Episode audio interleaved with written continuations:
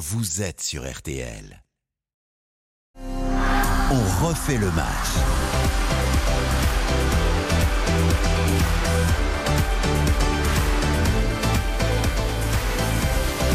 Bonsoir à tous, on refait le match jusqu'à 20h sur RTL et en vidéo sur RTL.fr. Grande soirée foot que vous poursuivrez avec euh, Eric Silvestro et tout son orchestre poursuivent notamment à 21h dans RTL Foot le match du soir entre Rennes et lance une belle affiche pour l'Europe. Les nordistes qui, en cas de victoire, reprendraient la deuxième place à l'OM, une nouvelle fois tenue en échec au Vélodrome hier soir, un partout face à Montpellier. Ça joue hein, d'ailleurs actuellement en Ligue 1 avec euh, ce faux derby au CR3, match des relégables que suit pour nous Baptiste Durieux qu'on retrouvera dans un instant. Pour le moment, c'est 0-0. Avec moi ce soir, comme c'est le 1er avril, des gros poissons. Malgré son sourire et sa voix chaude, elle peut être mordante comme un piranha. Cindy Colmenares, bonsoir. Bonsoir Florian, Ça va, bonsoir à tous. En forme Ah, Ouais, il est en forme. Lui, c'est un peu de cabillaud, un peu de saumon avec du céleri, du poireau et de la crème fraîche. C'est la recette du Waterzooi de poisson, car c'est notre belge préféré, Stéphane Powels. Bonsoir, ça va Stéphane Goedenavond, alles goed, bedankt. Très bien, c'est bien, on traduira. Ça veut dire bonsoir, c'est ça en flamand Bonsoir, tout va bien, merci. Si vous pouviez parler en wallon ce soir, ça nous arrangerait. Euh, il navigue entre les eaux de la chaîne L'équipe et d'Amazon Prime, un vieux loup de mer et surtout de Méditerranée. David Ayello, bonsoir David. Bonsoir, bravo pour cette métaphore euh, poissonnière qui va nous faire toute la, toute la soirée, j'en suis sûr. Oh bah non, bah, pas tout le temps non plus. hein. Enfin, celui qui est euh, en une phrase peut déchiqueter autant qu'un grand requin blanc. Les autres sont pour lui du menu fretin. Le procureur Gilles Verdez. Bonsoir Gilles. Bonsoir. Requin, c'est pas mal. Pas mal, ouais. Hein. D'ailleurs, je me tais. Je vous ai gâté. hein. De quoi faire en tout cas une jolie euh, bouillabaisse. Tiens justement, on parlera de l'OM ce soir, mais aussi des Bleus, les garçons. On fera le bilan de ces deux matchs de qualification pour euh, l'Euro, les plus et les moins. Les filles aussi avec l'arrivée d'Hervé Renard et le retour du coup de Wendy du même nom. Gilles Verdez est déjà chaud bouillant. Et puis les salaires de la Ligue 1 révélés par l'équipe. Et puis le PSGOL de demain soir avec le retour de Laurent Blanc au Parc des Princes. Et puis la Fédération française de foot qui interdit aux arbitres de faire des pauses dans les matchs pour permettre aux joueurs musulmans de casser le jeûne pendant ce ramadan. On en parlera. Voilà le menu, c'est un menu dégustation. Vous écoutez RTL et vous avez bien raison. À la réalisation ce soir, nous sommes dirigés par une femme, Ilkae qu'on salue. Et voilà une sélectionneuse. A tout de suite pour refaire le match sur RTL. RTL, On refait le match. On refait le match. On refait le match jusqu'à 20h sur euh, RTL et on va tout de suite partir euh, au stade qui porte le nom d'un sélectionneur, c'est classe, le stade Abbé Deschamps. Pour retrouver Baptiste Durieux pour euh, ce derby entre Auxerre et Troyes, le match de, de la peur et ça s'est décanté Baptiste. Exactement, il y a quelques instants avec l'ouverture du score de Mba Nyang, parfaitement servi par Costa. Alors qu'on vient d'assister là encore à une énorme occasion. C'était l'inverse, c'est Mba Nyang qui lançait cette fois d'Acosta dans la phase de, de réparation. Effectivement, un zéro l'ouverture du score, le plat du pied sécurité absolument parfait avec euh, hein, qui avait trouvé d'Acosta dans la phase de réparation. Un centre en retrait bien senti et le bon déplacement du, numéro 9, Mba Nyang qui ouvre le score. 1-0 donc pour la JOCR face à les Stacks, 76 minutes de jeu. On rappelle que provisoirement, euh, c'est Auxerre qui passe 16e devant Brest et qui quitte donc la zone de relégation. C'est un match évidemment d'une importance capitale. Exactement, parce qu'avant le, le coup d'envoi, les deux équipes étaient relégables. Baptiste, on se retrouve un peu plus tard. Dès qu'il se passe quelque chose, surtout, vous n'hésitez pas à intervenir à tout à l'heure. On va commencer cette émission en revenant sur, euh, les Bleus. 6 points en, deux matchs, carton plein pour les, Bleus Didier. Si on s'en tient aux chiffres, tout va pour le mieux dans le meilleur des mondes. Mais pourtant, ce premier rassemblement a laissé un petit goût bizarre hein, quand même dans la bouche. Quel bilan vous tirez de cette double confrontation? 4-0 contre les Pays-Bas et 1-0 contre l'Irlande Moi, je tire un bilan admirable. Je vois pas où sont vos restrictions. Euh, état d'esprit, concentration, motivation, capitana, renouvellement. On avait quelques doutes. Ils sont levés, mis à part quelques positions individuelles. Mais sur le sens collectif, je trouve que c'est formidable et j'ai trouvé beaucoup d'allant. Mais Vous avez vu que le premier match, Gilles alors? Non, ah bah attention, face à des Pays-Bas qui étaient malades, c'était facile. Face à des Irlandais qui, eux, en voulaient, ça nous rappelait les bons matchs qu'on gagnait 1-0 en Irlande, comme d'habitude. Vous êtes d'accord avec Gilles? Ouais, plutôt. Enfin, pour moi, le bilan global, il est, plutôt euh, positif. Il y avait quand même pas mal euh, d'écueils. Il y avait ce renouvellement, il y avait le, climat autour des Bleus entre la fin, le rebond de l'affaire euh, Benzema, euh, la prolongation de Didier Deschamps dans les conditions que, l'on connaît, le départ de Noël Le Gret. Enfin, tout, ça fait que cette ce, ce retour des Bleus sur la, sur la scène internationale n'était pas évident à gérer. Je trouve que Didier Deschamps a, a repris la main et surtout, il, il, y avait des questions un petit peu sur, euh, sur l'énergie qu'il pouvait encore avoir après tant d'années à la tête euh, des Bleus. Je pense qu'il a ré- répondu de, de ce point de vue-là. euh, complètement à, à ses détracteurs. Et puis au-delà de ça, il y a, il y a également la, passation de pouvoir avec Kylian Mbappé qui a, on dit parfois, on dit même souvent en raison que le pouvoir se prend. Je pense que là, il l'a pris et bien pris en montrant de manière euh, très intelligente qu'il allait peut-être opérer cette, cette mutation hein, de, de joueur euh, individuel, personnel, vers un joueur plus altruiste, plus collectif et qui allait euh, tirer toute l'équipe de France. Donc euh, oui, il y a quelques restrictions dans le jeu, mais voilà, aller gagner en Irlande, c'est pas non plus, euh, c'est pas non plus la panacée. Donc euh, c'est pas non plus offert à tout le monde. Donc je pense qu'il a voilà, les, les Bleus pour moi ont répondu présent. Est-ce que vous pensez comme le, le- le niveau actuel des Bleus, le vrai niveau, il est, euh, il est plus proche de ce 4-0 flamboyant contre les Pays-Bas ou de ce 1-0 contre l'Irlande? Parce que finalement, ce match contre l'Irlande, on a retrouvé finalement ce que la petite faiblesse des Bleus, ce qu'on finalement en finale de la Coupe du Monde, pendant une heure, ils se font euh, massacrer par les Argentins qui leur rentrent dedans. Et on a l'impression quand même que dès qu'il y a une équipe qui met un peu d'impact, qui rentre dans ces Bleus, ils sont, ils sont un petit peu dans, dans la complication. Donc est-ce mais- que quand même il n'y a pas des restrictions à ce niveau-là à, à Oui, faire mais- valoir? Florent, moi je rejoins, c'est rare qu'on est d'accord avec mon ami Gilles, mais il y a un moment, hein. si pour le même prix tu le perds euh, en Irlande, ça y est, c'est la fin du monde. euh, moi je trouve que le résultat, bah, il est bon. Alors, comme l'a dit David, il y a eu des transitions. Le gardien de but, bon, tu perds quand même aussi bien ton gardien, mais aussi ton troisième gardien qui avait un rôle terriblement important dans le vestiaire, Mandanda. Bon là, t'arrives, tu vois que Maignan il fait le job. Alors effectivement, le penalty tiré par le haut, on peut le, re- on peut en reparler dix fois, mais en tout cas, il est là. Il est là, il fait le job. Et puis surtout, il y a des nouveaux jeunes joueurs qui viennent dans l'équipe. Faut s'intégrer sur Kylian Mbappé. Je suis plus mesuré dans le sens où, oui, sa com a été juste, enfin tout était parfait. Je veux dire, il y a rien, il y avait, il y a pas un- une once à jeter. On va attendre. Et effectivement, il le dit lui-même, Mbappé, quand une équipe tourne bien, le capitanat, il est un petit peu plus facile. On va attendre dans la durée pour juger. Je ne juge pas mal. On va attendre pour juger. Je pense qu'il faut arrêter aussi avec tout, ce système de qui Capitana Mbappé. Le choix est bon, il est fait. Griezmann s'est euh, a accepté la situation. Donc je pense qu'à un moment, faut laisser travailler. Il faut pas que vous Français vous pensiez à un moment à chaque fois refaire une nouvelle équipe Ah de non, France. bah, on pensait à Et, et j'ai vu certains de nos confrères, sans, sans citer, qui s'acharnent sur Didier Deschamps, sur euh, le fond de jeu, la qualité du jeu et tout. Mais euh, du- et vous êtes en transition, c'est-à-dire avec une passation de pouvoir de joueurs. Moi, je trouve que c'est pas si mal. La Je trouve- transition, euh, ça va, au finaliste de la Coupe du Monde. Ah non, mais- non plus, c'est ah pas la révolution dans l'équipe. il les y a- cadres, les cadres qui partaient. Oui, les quatre qui partent, c'est quand même quelque chose. hein. Oui, je trouve mais- qu'il a bien fait ça. Là, euh, en fait, contre l'Irlande, ils avaient effectivement du mal, euh, parce que dans les petits espaces, on ne laissait pas beaucoup d'e- d'espace, en tout cas au bleu. Mais. euh, Je vous trouve quand même, le match contre l'Irlande, c'était quand même pas la panacée. Je vous trouve Non, euh, mais très alors, positif, moi. Par rapport à l'Irlande, c'est des joueurs quand même qui sont euh, assez physiques. Ils sont enfin, des supporters qui étaient à fond. Donc, ils s'applaudissaient même quand ils faisaient que défendre les Irlandais. Moi, je trouve que sincèrement, ils sont gérés. Ils sont certes moins bien gérés que contre l'Orange Mécanique. Ça, c'est une certitude. Mais j'ai trouvé ça audacieux. Le fait que, par exemple, Didier Deschamps ait fait revenir euh, euh, Pavard. Et, et ça s'est d'ailleurs euh, très bien passé par rapport à ça, puisqu'il a marqué. Euh, il nous a fait une 2018, qu'il ait fait revenir Kamavinga, Giroud. Moi, je trouve ça assez intéressant. Et, et les premiers matchs, par exemple, contre euh, les- l'Orange Mécanique, il faut le dire aussi, c'est une très belle réussite. Il a ramené. hein. Il a mené, oui, c'est vrai qu'il savait, il savait beaucoup de difficultés au niveau de la défense. Ça, c'est une certitude. Et Van Dijk, il était complètement méconnaissable.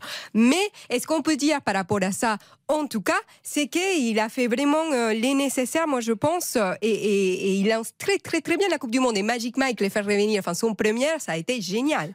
Oui, Gilles. Et Florian, et moi j'ai regardé plein de matchs éliminatoires là. Il faut quand même relativiser. Pour moi, euh, on est encore au niveau final de Coupe du Monde. Et en Europe, qui est meilleur? L'Angleterre est très bonne, mais l'Espagne a été battue en Écosse, qui est un peu même niveau que l'Irlande. Oui. Euh, L'Allemagne piétine, euh, la, la Belgique, euh, on ne sait pas trop.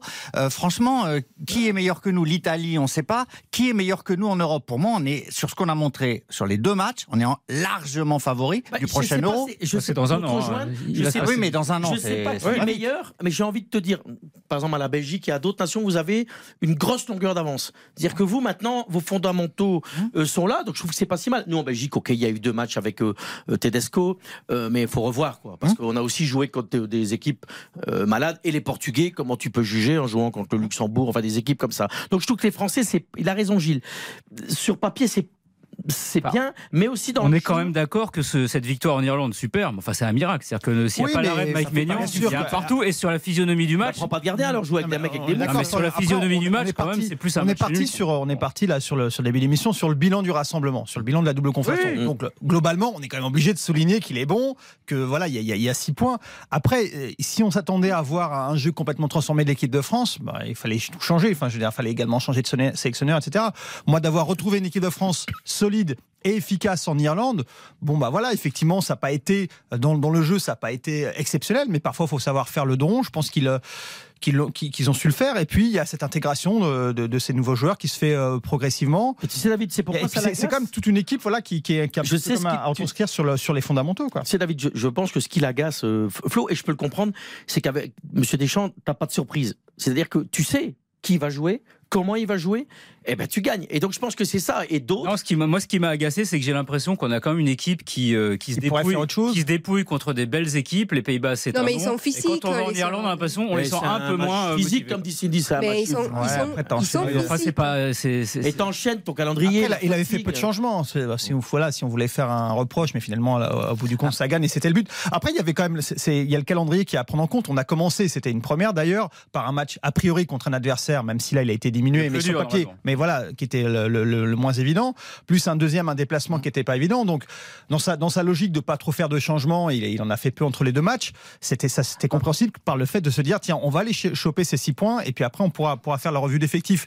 Donc, euh, faut pas non plus trop s'étonner Ouais. que là, l'objectif de Didier Deschamps et des Bleus, ça a été de consolider ces, ces deux victoires. C'est ce qu'ils ont fait. Et puis après, pour le reste, pour le jeu, peut-être qu'on repassera. Quoi. Donc l'essentiel, c'est les 6 points, quoi, comme d'habitude. Non, non, non, Oui, non, après- non. ah bah, Ah, si bah tu non. les as pas. Ça n'a pas été ça, non, là. mais Moi, j'ai l'impression qu'ils ont vraiment fait des beaux matchs de football. Peut-être moi, les deuxièmes, on est d'accord. Mais contre les Pays-Bas, c'était génial. Et d'ailleurs, c'est l'occasion aussi de voir que des cadres euh, de l'équipe de France sont toujours plaisants et sont toujours à la hauteur. Ou Mécano, il nous a encore surpris, il nous a montré qu'il est le patron de la défense. Moi, sincèrement, je ne peux pas accepter là qu'on dise que c'est juste on a fait pour les points. Non, non, je trouve qu'ils se sont battus et je, je suis vraiment admiratif là Bon, de, l'équipe de France. Oui, Gilles, un petit mot, puis euh, on va, on va partir. Après, il y a des déceptions individuelles euh, par- sur Ah le bah. rassemblement. Alors justement, peut-être. alors petit justement, on- on va voir, on va qui sera le, qui est le grand gagnant de ce rassemblement et qui est le grand perdant. Vous me donnerez vos noms chacun. Réfléchissez à ça. On se retrouve dans un petit instant pour on refait le match sur RTL. À tout de suite. RTL, On refait le match. RTL, On refait le match. On refait le match jusqu'à 20h sur euh, RTL. On continue à débriefer ces deux rencontres, un qualificatif pour l'Euro euh, des Bleus. Bah, finalement, tout le monde est plutôt rassuré. Il n'y a que moi qui suis un petit peu moins rassuré. Mais bon, on va faire le, surtout décider euh, qui a été le grand gagnant de ce rassemblement et qui a été euh, le grand perdant. J'aimerais euh, vos avis. J'espère qu'on va pas tomber sur les mêmes noms. Peut-être, on verra. Euh, Cindy, pour vous, Les grands gagnants? Grand gagnant d'abord. Mike Maignan, puisque c'est sa première, bon, c'est une évidence, mais un peu plus recherché, on va dire, ou Mécano, parce que je trouve qu'il est sous-coté par je vous rapport à demande ce un qu'il nom, vous commencez à m'en donner plusieurs. Ça commence très Ah, très mal. c'était un Ah, Bah, pardon. j'ai le grand, bah, j'ai dit les grands Ah, mais gagnants. moi, je suis étrangère, là, j'entends pluriel, singulier, vous savez. Bon alors Mac Maignan pour vous, c'est effectivement qu'on a découvert qu'on avait un gardien qui arrêtait les pénalties, ça, ça va être une bonne nouvelle. C'était pas trop le point fort de Lloris, ça peut servir, notamment sur certains matchs. Euh, et puis effectivement cet arrêt hein, qui est devenu un mème sur Internet, euh, cet arrêt absolument incroyable. Est-ce qu'il a déjà fait, est-ce qu'il a déjà fait oublier Lloris, euh, Mike Maignan? J'exagère un peu, mais euh, Ça provoque quand même comme question, Flo. bah oui, enfin c'est le but du jeu. Ouais, je sais bien, Ah. mais non, mais on parle d'une institution, on parle d'un- joueur emblématique des, des 10-12 dernières années en équipe de France, le faire oublier. Alors, certes, il y avait le gros point noir qui était, qui était les pénalties, mais en gros, c'était le seul et sur tout le reste. c'est- c'est- Non mais il dégage un truc, mais non, mais je suis d'accord. le, pro- le problème, c'est ça, c'est que c'est que Lloris était un petit peu jugé sur sa personnalité un petit peu euh, introvertie, voilà, un capitaine qui parlait peu, en tout cas euh, en public, qui, qui faisait des conférences de presse qui n'étaient pas pas forcément très intéressantes. Euh, ça va changer évidemment avec celle de, de Mbappé, alors qu'on sait que dans le vestiaire, il était capable d'être beaucoup plus euh, expansif et expressif. Mais au-delà de ça, c'était quand même un gardien d'un niveau euh, d'un niveau mondial sur sur plusieurs sur plusieurs compétitions, sur plusieurs années. Donc, il faut pas non plus euh, partir là comme si on avait perdu. Mais les euh, bonne vite, nouvelle, hein. Non mais sur Maignan, Gilles, c'est comme si on a, on a fait une trouvaille, le mec qui casse la baraque dans le calcio. Moi, ce qui est intéressant, c'est le groupe des trois gardiens. C'est que là, maintenant, vous avez des cracks, quoi. Parce que le gardien de lance, c'est un, c'est un gaillard. Euh, vous Après, avez- il, faut, le- il faut le voir en bleu, hein, toujours pareil. Ouais, ouais, non, mais lui, j'ai pas peur. Le gardien de Lille, le jeune en devenir, c'est du Enfin, pour talent. l'instant, c'est Areola. Chevalier, oui, c'est Areola là. Ouais, mais tout ça, ça changera très vite. Mais par contre, par contre tout ça, tout ça changera. Avec Areola, Didier il est là parce qu'il fait partie du groupe et qui est là. Mais Bah, il y a un justement, il n'y a aucune raison que ça Bah change. oui. Bah, quand il jouera moins et encore moins, quoi. Et donc, je pense que. Mais, mais sur Maignan, vous êtes parti pour 10 ans avec Maignan. Bah, tant mieux, Gilles. Mais moi, je réponds oui à votre question. Est-ce qu'il l'a fait oublier? Parce que aujourd'hui, il l'a fait oublier pas le l'homme Loris, mais le gardien de but Loris. Pour moi, ça y est. Et il y avait d'énormes doutes. Peut-on succéder à Loris? Bah, en deux matchs, il a prouvé. Non, mais il qu'il n'a pas fait oublier Loris. Il a, Ah. fait, il a su une belle Ah, succession. les mais- Il a- il a- Le Loris ne sera pas oublié parce qu'il sera évidemment, Bah, euh, évidemment, quand même, euh, avec une statue dans, dans l'histoire du football français. Mais sur le jeu, on ne parle déjà plus de Loris. Non mais les- sur Loris, vous faites marrer les Français parce qu'il faut quand même dire les choses. Vous parlez toujours de cette finale, mais Loris. Alors j'entends des mecs qui critiquent Loris sur les pénalties de la finale, mais contre les Anglais, vous pouvez aller faire des brûler des cierges, hein, parce que si Loris n'est pas là, vous rentrez à la maison. Hein. Enfin, Donc, Ken, faut il a pas tiré l'oublier. au-dessus, hein, il l'a pas arrêté. hein. Non, non, non, non, non, non, il a fait, euh, quand il fait son bah arrêt si. sur au premier poteau, bah si, bah il fait, il fait l'arrêt. Le Loris, est il notre match, pays, Il faut pas l'oublier, mais c'est le a un football.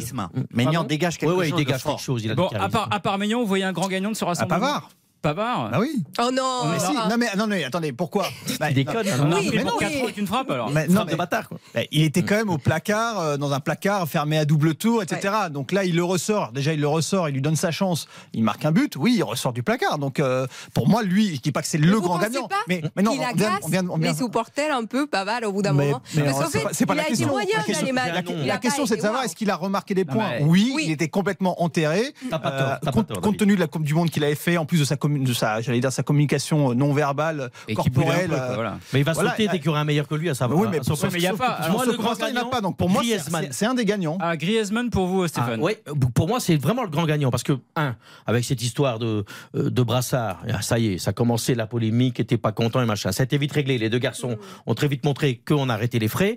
La passe qui fait, quand il sac, il le but qui met, c'est lui qui s'arrache sur le ballon, qui la donne à Mbappé, qui lui redonne. Moi, je trouve que Griezmann s'est comporté comme un super cadre de l'équipe de France. Et donc, contrairement, dans la, on a- dans la continuité de sa Coupe. Oui, c'est hein. pour ça que bon. ah ben oui, mais on aurait pu dire, on, on aurait pas pu. trop des trains qui S'il arrivent à avait fait un normalement. mauvais match, croyez-moi que les médias, les médias auraient commencé à dire que suite au capitanat qu'on avait donné à, à- à Mbappé, Griezmann était mort. Eh bien non, il est loin d'être mort. Et pourtant, il arrête euh, l'équipe de France.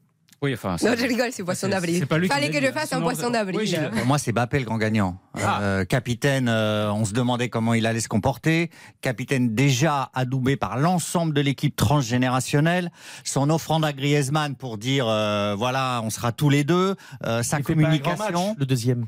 Pardon? Il fait pas un grand match. Non, mais ça, c'est pas grave. C'est anecdotique dans la carrière de. Pour c'est moi, anecdotique c'est anecdotique dans la carrière de. Mais oui, il Gilles, justement, par rapport à ça, je trouve euh, Mbappé, il est en train de découvrir un nouveau boulot qui est capitaine des Bleus. C'est un boulot à part entière. Mm. On l'a vu très présent avant les Pays-Bas, conférence de presse. Après, bon, il fait un super match contre les Pays-Bas, deux buts, une passe D, pas de souci. Après les Pays-Bas, conférence de presse, il fait téléfoot.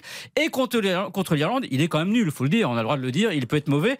Est-ce que il va pas falloir comme qu'il apprenne à gérer la façon d'être capitaine? Est-ce que ça peut pas être nuisible à son rendement On se souvient pour la Coupe du Monde, il voulait faire rien du tout pour être focus Mhm. dessus. Là, est-ce qu'il va pas se disperser un peu? Est-ce qu'il n'y a pas un danger? Pour moi, non, c'est plus qu'un joueur. Voilà, maintenant, c'est plus qu'un joueur. C'est un très bon joueur, parfois fantomatique, vous l'avez dit en Irlande, parfois exceptionnel, Pays-Bas et tous ces matchs précédents, Coupe du Monde. Et, et, euh, aujourd'hui, ben, il va offrir aux autres peut-être un tout. Imaginons qu'il perde 10% de son rendement personnel, il offrira tellement au groupe que c'est pas Ouais, grave. mais ça, on va voir dans la durée. Ouais, et puis il que va- le, il va- il va- le côté, pardon, David. Vas-y, vas-y. Le côté, euh, je par- alors c'était super ça comme je partage, on embellit les autres et tout ça. Il est le roi de la com, il est parle, je sais Mais pas. c'est pas que de la com, hein. il sait qu'il Non, il Ouais, sait qu'il non, doit le faire sais, aussi. mais sauf que Florent Gazan a raison, il fait un mauvais match. Et, Et donc, il alors faudrait pas qu'il en fasse Oui, mais il va régulièrement. pas. Non, non, mais non, mais, non, si là- ça, reprenons, mais reprenons voilà. un petit peu le contexte. Là, il vient. Reprenons, David, il- reprenons. reprenons. Là, il vient faire. vient- C'est ses premiers pas en tant que capitaine. Il fait effectivement de la com. Il le fait bien. Il fait pas que ça parce qu'il va aussi parler en interne avec Griezmann, etc. Donc, il prend, il prend le, le- le- le costume de Mais ça capitaine. bouffe de l'énergie, ça. Oui, mais ce que je veux dire, c'est que là, dans ce contexte-là, c'était normal qu'il en donne autant. Mais il sait très bien que ça lui prend de l'énergie. Je pense qu'il l'a ressenti lui-même. Et on sait très bien que sur la durée, il va pas venir faire toutes les conférences de presse. Ça a été rappelé avant par Didier Deschamps. Il n'est pas obligé de le faire. Donc voilà, il va s'économiser. Il viendra certainement plus qu'auparavant, et c'est logique. Mais on va pas le voir à chaque, euh, chaque point, conférence de presse avant match. Donc il va se gérer. Et puis par lui-même, il va essayer. Mais c'est vrai qu'il faut pas le, faut pas le négliger. Ça va, ça va, ça va changer un petit peu son, son quotidien de, de joueur. Mais bon, tel qu'on le connaît, on pense quand même qu'il est capable d'absorber ça et puis surtout d'éviter ces, euh, ces, pièges, Oui, de, savoir de, qu'il- de se dis- de trop se disperser. Il l'a voulu, il l'a eu. Le, le- le perdant, le grand perdant de ce rassemblement pour vous Je l'ai pas dit. Comment Perdant, les mots est fort. Enfin, celui, mais voilà, celui qui était moins bien. bien. Moi, je l'ai dit, Ah, comparé à ce qu'il a fait pendant la Coupe du Monde, moi, je l'ai dit Rabiot parce qu'il a joué un peu moins bien son match contre l'Irlande. Moi, je l'ai trouvé Ouais. un peu moins bien. Ça ne veut pas dire que c'est un nul. hein. Enfin, clairement, Rabiot, il, il en a, il a donné beaucoup à l'équipe de France. Il continuera à donner. Il est excellent. Mais là, il était moins bien. Ah, pour moi, le perdant, c'est comment Qui c'est Coman, ouais. Ouais, Ouais. il a raison, David.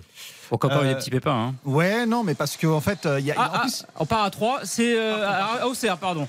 Euh, Baptiste Durieux, Baptiste Durieux. euh, Exactement. on en est où? C'est fini, c'est terminé? Ça vient de se terminer avec ce succès 1 à 0 pour la JOCR face euh, à l'Estac. Le but euh, d'Emba Nyang à la 73e minute, son quatrième but en Ligue 1 cette saison, qui n'est pas forcément en odeur de sainteté ici Emba Nyang, mais qui a marqué un but décisif. Ça fait 26 points pour la GIA, désormais 16e de Ligue 1, qui prend 2 points d'avance sur Brest, 17e premier relégable, et 5 points d'avance sur euh, son adversaire du jour, 18e. Succès qui est vraiment important dans cette lutte pour euh, le maintien, euh, avec un match qui a été pas forcément extrêmement bon de la part de la GOCR, mais néanmoins d'un point de vue comptable, c'est parfait. 1-0 pour Auxerre face à 3. Merci Baptiste. Et donc Auxerre hein, qui sort de cette zone de relégation, c'est c'est la grosse information. Et 3 qui reste plus que jamais. Un 3 qui a plus gagné un match depuis le 2 janvier. Ils ont bien fait de changer de coach. Hein. Ça a Ouais. bien fonctionné. Bah, ça marche pas. en virant. Bruno Irles, c'est une catastrophe. Ah, ceci dit, Auxerre avec P- Pellissier, ça marche plutôt pas mal. Donc, euh, il Ouais. y a deux cas de figure. Euh, finissons sur les Bleus. Alors, Ouais, donc, euh, grand. Juste pour terminer Coman sur, sur Kingsley comment Je dis comment parce qu'on m'a dit qu'il est d'origine antillaise et qu'aux Antilles ça se prononce comment? Donc il y avait Comment le débat comment ou Coman, on- apparemment on dit comment. Comment Et, Non, mais comment? Hein? Non, on, mais dit, c'est pas on- on dit comment? Non, non, mais il, il y, a, il y a un vrai problème avec lui, c'est qu'on sait que c'est un joueur qui a un potentiel incroyable et on a un problème avec ce, ce- ce couloir droit depuis, depuis des années. Et on attendrait, on aimerait qu'il prenne dans la régularité voilà, ce, ce rôle-là et qu'il qu'il encaisse, qu'il en, pardon, qu'il endosse le costume de, de titulaire indiscutable. Et il le fait pas. Euh, c'est un petit peu d'ailleurs comme au Real Madrid, euh, pardon, au Bayern Munich, il a du mal à, à s'installer dans. alors, il y a une grosse concurrence, il a du mal à s'installer là-dedans. Et voilà, sur ce match notamment euh, face aux Pays-Bas, on, on l'a senti en, en deçà. Donc c'est dans la, continuité. Donc pour moi, pour moi, il perd des points parce que à force, alors il a de la chance, il n'y a pas une énorme forcément concurrence à, à ce poste-là. Ah, Il y a Ousmane Dembélé qui peut. Ouais, mais pour l'instant, comme il est Et c'est des voilà, intermittents du spectacle, tous. Ouais, mais Oui, lui, lui bon. pourrait, a priori, tu vois, au Bayern, il a été capable de le faire, Ouais. mais il n'arrive pas en équipe de France. Gilles Koundé. Pour moi, c'est le grand perdant. Koundé, il n'y arrive pas, quoi. En plus, Deschamps l'adore pas tellement. On ne sait pas où l'installer. Quand il joue, c'est quand même euh, à chaque fois un- du doute.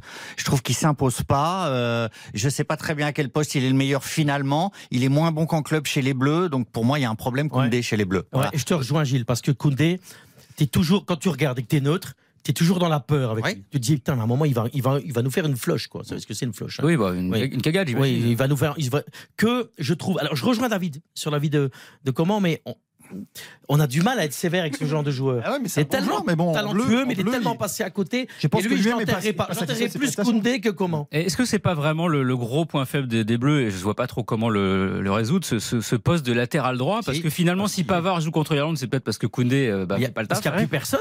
Que- C'est- est-ce que c'est vraiment pas là le gros le gros Ah bah souci, si. le gros chantier C'est notre gros point faible. C'est notre gros point faible. Mais les latéraux euh, français, avant c'était notre point fort. Maintenant, euh, voilà, c'est Ah, il faut faire simple. J'ai Ah, des noms.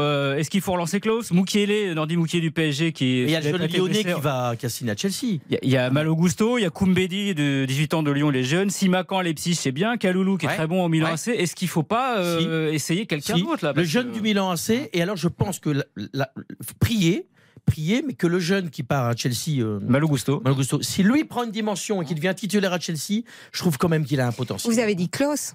Oui, bah je, je donne les noms que Bah, c'est quelqu'un qu'on a vu en bleu. Klaus, euh, franchement, Non, non, mais après- après- ça. Oui, bah, Bon, si, on, si on prend cette liste, il y en a forcément qui vont se retrouver dans, la- a priori dans, Oui. dans la prochaine liste de, de Didier Deschamps, parce qu'on le disait là, là il y avait il y avait l'urgence de points, il fallait il fallait lancer la, la fusée, lancer le train, comme Mhm. on veut, mais là ensuite derrière on va pouvoir euh, justement donner la chance à certains joueurs, et effectivement à ce poste-là, c'est là où il va y avoir des, des, des- des places à prendre. hein. Ouais. Mais c'est fou dans le football moderne où, et moi qui, qui, qui ai été recruteur il y a quelques années, les postes arrière droit et arrière gauche, Hein on ne trouve pas. Mais les clubs, il y a, et À en- gauche, ça va. hein. ah non non, mais même dans les Ah, centres de formation, les gamins, c'est cruel. Mais vous demandez à tous les de C'est pour ça que dès qu'il y en a un, les, à ce les- dès qu'il y poste-là. en a un, les clubs européens, un jeune en France, là, un club les européen se rue dessus Ah bah et le prennent très jeune parce que c'est la, la pénurie européenne, mondiale. Ils veulent. Bah, ils, ils tellement plus jouer qu'on dit plus défenseur, mais on dit latéral, voire Ouais. piston. Voilà, piston. Je ça, ça- pistonne. Ça, ça m'énerve le mot piston. Dites ça à Guy Bichette Lizarazu, ça le rend fou aussi. Bon, on refait le match, on revient dans un petit instant. On parlera des Bleus ES, les filles, avec l'arrivée de- d'Hervé Renard. Et puis on parlera de PSGOL, on parlera de l'OM. Beaucoup de sujets encore, tous ensemble à, à voir avec euh, nos camarades. A tout de suite sur RTL pour On refait le match. RTL, On refait le match. RTL, Il est 19h.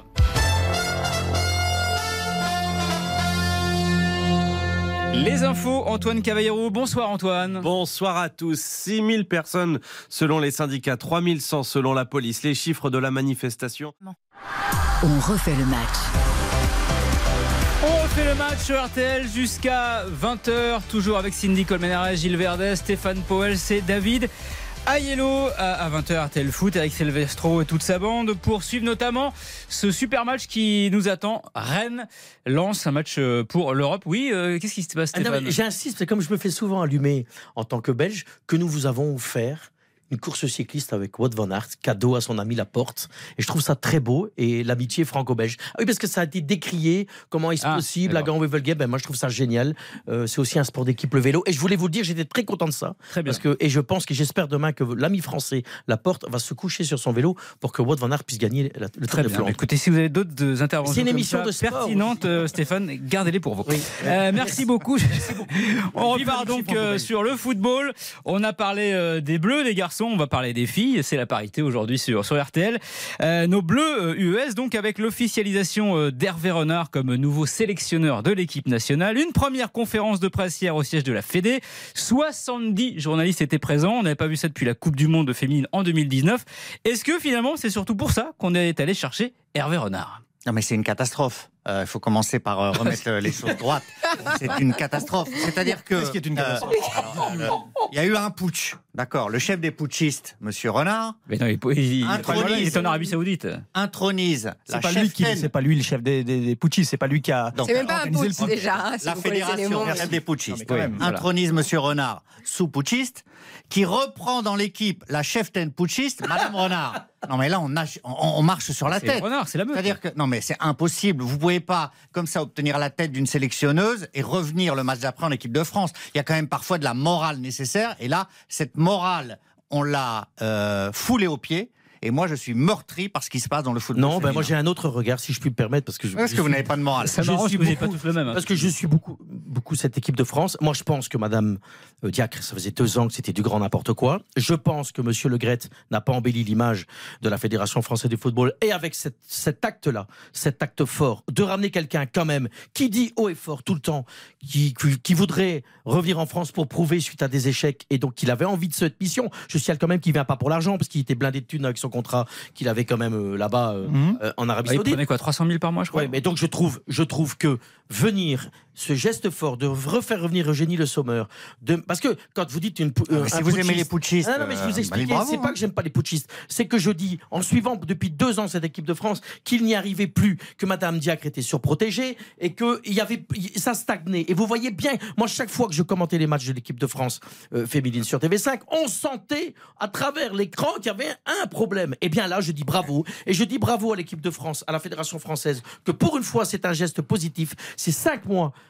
pour construire une équipe de France féminine et tenter de faire quelque chose en, en, Quatre. En Coupe du Monde, en- quatre en mois, Coupe ouais. du Monde. C'est Il dans- dit lui-même, on va pas me demander de faire quelque chose qu'on n'espérait plus du tout il y a encore trois semaines, parce que comme je disais, les Bleus, elles vont aller là-bas dans un état lamentable. Moi, je dis juste bravo. Excuse-moi, Gilles, d'avoir un C'est- peu. c'est- une un fausse lecture de l'histoire, mais libre à vous après. Ah, non, mais Cindy, c'est Cindy, laissons la parole aux dames, justement, par Ah oui. Oh, pour les filles des joueurs, tout le monde peut parler par rapport à ça. Mais en tout cas, euh, et ce qui est sûr, c'est que Hervé Renard, euh, si on pense vraiment à la dernière image qu'on a de lui, c'est qu'il était au sommet de sa gloire avec euh, les, ces matchs euh, d'anthologie contre l'Argentine où son équipe, l'Arabie Saoudite, bat euh, l'Argentine quand même de après, il était piteusement lourdé. Hein. Bon, mais ça, bon, mais on est vraiment resté sur ça. Donc, si vous voulez, il n'avait pas un besoin de venir euh, revenir ici en France. Je pense que les filles de l'équipe de France, et ça, je le salue, euh, c'est qu'elles sont vraiment fait tout ça. Moi, j'ai demandé, euh, dans plusieurs émissions, on s'est demandé parfois pourquoi les filles, on n'en parle pas comme les hommes, etc. On a dit, bah, il fallait faire des choses, il fallait du marketing. Et moi, je pense euh, que les filles, elles sont pas fait tout ça s'il n'y avait pas vraiment quelque chose, une motif, un motif légitime. Et c'est pas pour juger Corinne Diacre, mais effectivement, les malaises, on les ressentait depuis un certain temps.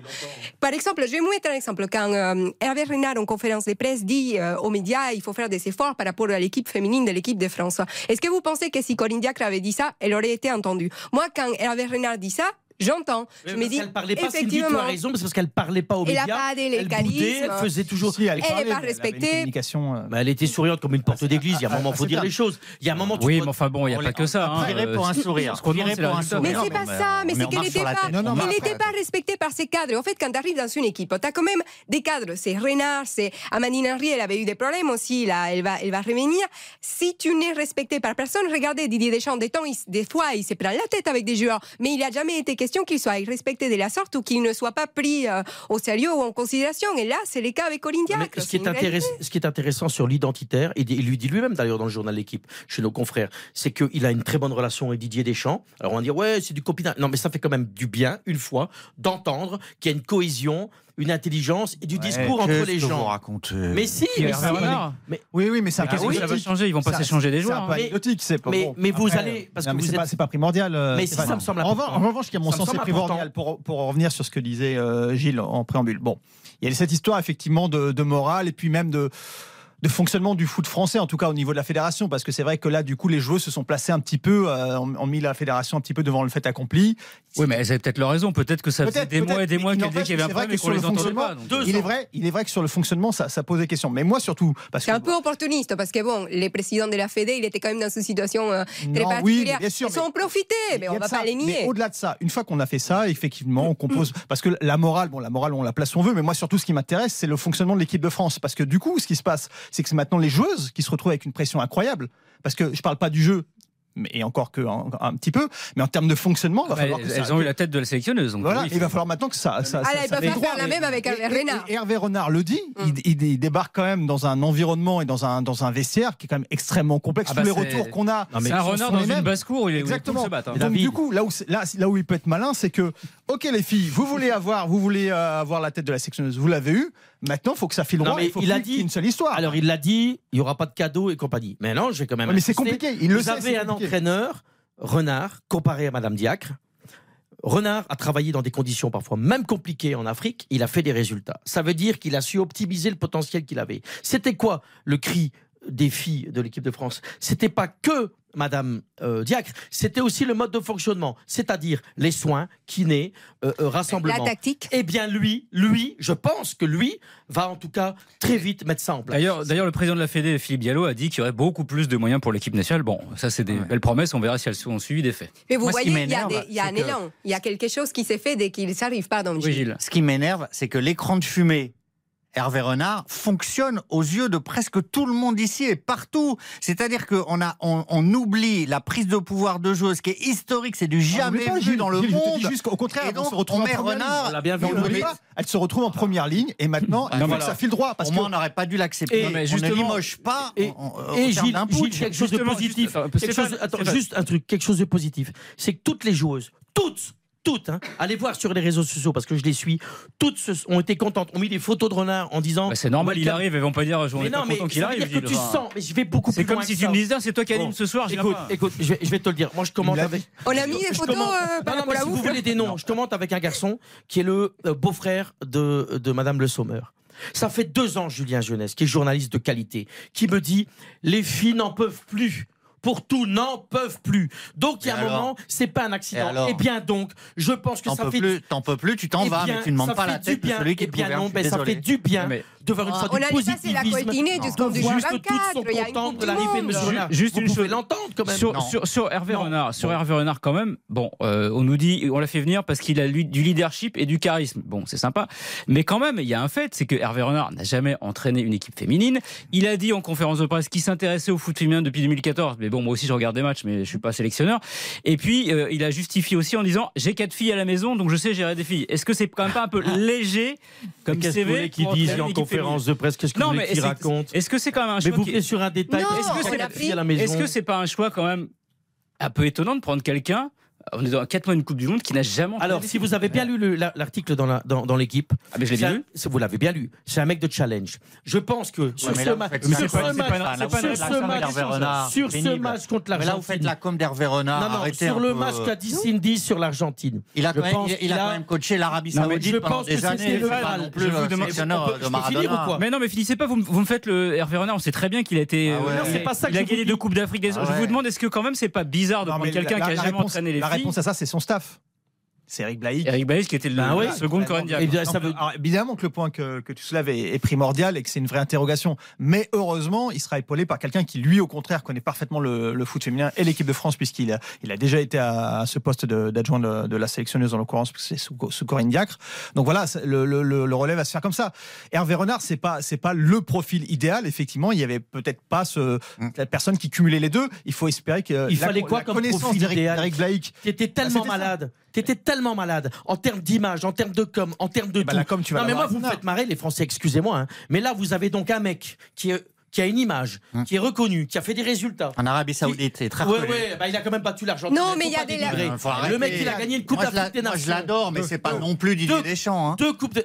Bah, c'est l'équipe nationale C'est féminine. les meilleurs Où pour Vous le- venez de où Et vous avez fait une, une Coupe du Monde chez Non, vous, vous là, avez été éliminé. Vous perdez toute lucidité. Non, là, non, non, non, non, non, non. Je pense que Je faire venir. bien, mais même lui, si vous entendez, il dirait il est devenu. Moi, je pense qu'il je sait pense bien que faire venir. Hervé Renard, c'est vraiment un bon choix et quelqu'un de qualité. On verra. En tout cas, euh, prochain match des Bleus avec Hervé Renard, bah, c'est vendredi prochain, Clermont-Ferrand contre la Colombie. Donc on sera vite, euh, on aura- il sera vite dans le bain. Et ils vont éviter les États-Unis en Coupe du Monde. Donc, en fait, non, mais les conditions, même en regardant plus loin, les conditions pour les filles, normalement, sont bonnes. Moi, pour revenir sur Ouais, Renard, non, non, on va pas revenir parce qu'on aura plus. mais il à a quand même une euh, expérience euh, étrangère, il s'est entouré, donc je vois pas. Bien. Et d'ailleurs, on a mis, on l'a mis là parce que pour l'équipe de France, féminine ou masculine, il faut les meilleurs entraîneurs qui soient. Et c'est son cas.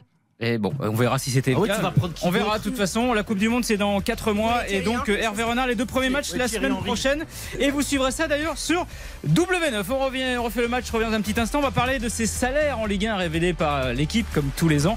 Évidemment, beaucoup de Paris Saint-Germain. Euh, J'aimerais avoir votre avis là-dessus. À tout de suite sur RTL pour la suite de on refait le match. On refait le match. Jusqu'à 20h sur RTL. RTL. On refait le match. Sur RTL euh, jusqu'à 20h, on vient de, parler des Bleus, de l'arrivée d'Hervé Renard. On va parler maintenant des, salaires en Ligue 1. Juste vous rappelle que euh, Auxerre a battu 3-1-0 et momentanément sorti de la zone de relégation en Ligue 1. En Angleterre, euh, Manchester City a écrasé Liverpool 4-1. Arsenal a battu Leeds 4-1, donc Arsenal reste en tête du championnat. Et puis, euh, on regardait ça aussi, euh, le premier match de Thomas Tuchel avec le Bayern de Munich. C'est la mi-temps contre Dortmund, premier gros match pour l'ancien entraîneur du PSG. Et déjà 3-0, y a-t-il un effet Tourelle En tout cas, ça démarre plutôt pas mal. Allez, on revient à notre bonne vieille Ligue 1. Jeudi, comme chaque année, l'équipe euh, a sorti son numéro spécial sur les salaires de la Ligue 1. Déjà, première question, est-ce que vous trouvez ça normal ou ça vous choque vu le contexte qu'on jette un petit peu comme ça en pâture le salaire des joueurs? Forcément, c'est toujours choquant. Ah non, c'est normal. euh, C'est un bon boulot enfin, journalistique chaque année. Et encore, l'équipe n'est pas le seul à le faire.